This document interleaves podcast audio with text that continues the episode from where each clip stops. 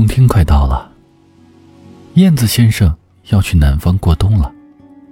他们一家将在这个月的中旬飞往南方。燕子先生的女朋友麻雀姑娘也想跟着他去南方，去看看南方的冬天美不美。燕子先生呢，想留在北方，待在麻雀姑娘的身边。可是麻雀姑娘的妈妈对她说。我们在北方待惯了的麻雀，去南方很难适应，会出现严重的水土不服。而且你去了呀，人生地不熟的，我是不可能让你去的。燕子先生的父母对他说：“我们历代去南方过冬的规矩，从来都没有被打破过。”燕子先生知道。他父母的意思啊，如果继续留在北方，他撑过这个冬天会很困难。于是啊，他们只能分开。在燕子先生南飞之前，他去找了麻雀姑娘，送给了她一个南方相思树叶的标本，然后说：“这是去年我从南方带回来的，做成了标本。”我现在把它送给你。等我回来，给你从南方带那边独有的东西给你。好了，你不要伤心了。我是爱你的，不管我们距离有多远，我都是爱你的。燕子先生这样安慰着麻雀姑娘。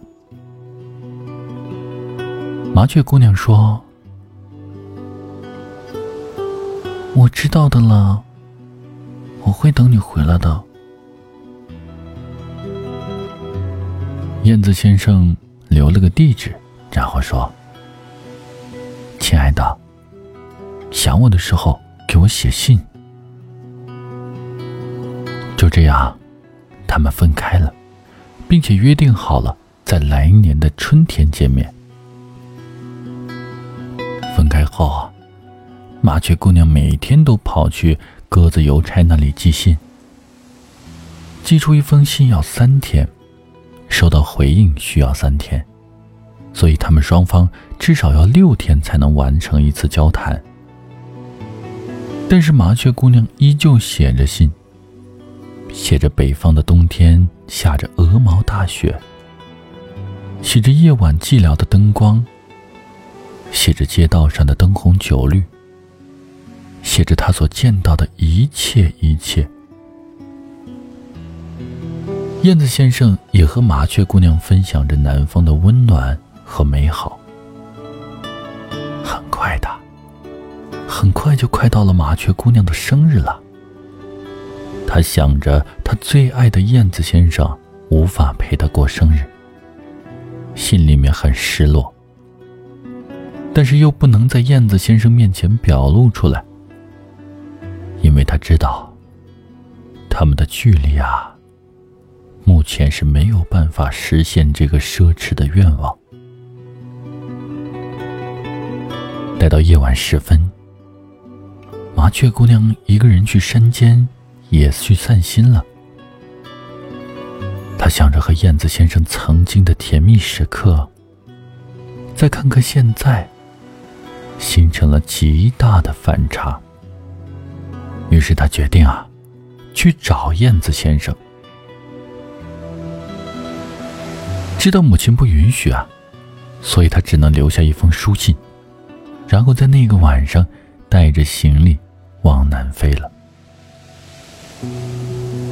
在一路上，他遇到了很多的小伙伴，有可爱的白兔妹妹，有帅气的狐狸先生。还有美丽的猫咪小姐。这些小伙伴们纷纷给他指路，让他如愿的飞往到了燕子先生的所在地。这一天呢，燕子先生在树上看着天空发呆。突然，他听到了有人在叫他。竟然是麻雀姑娘的声音。但是他想，这怎么可能呢？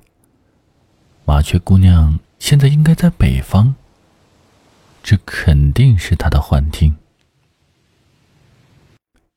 随着声音在燕子先生的耳朵里越发的清晰，更加确定这就是麻雀姑娘的声音。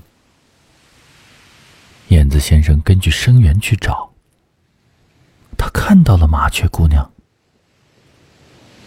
麻雀姑娘身上有很多的泥巴，脏兮兮的，然后眼泪汪汪的看着燕子先生：“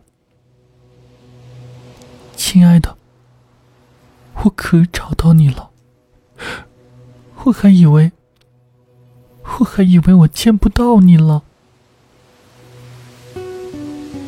燕子先生紧紧的抱住了麻雀姑娘，说道：“你这个小傻蛋，你怎么来了？你这几天受了不少委屈吧，我的小傻瓜，好心疼啊。”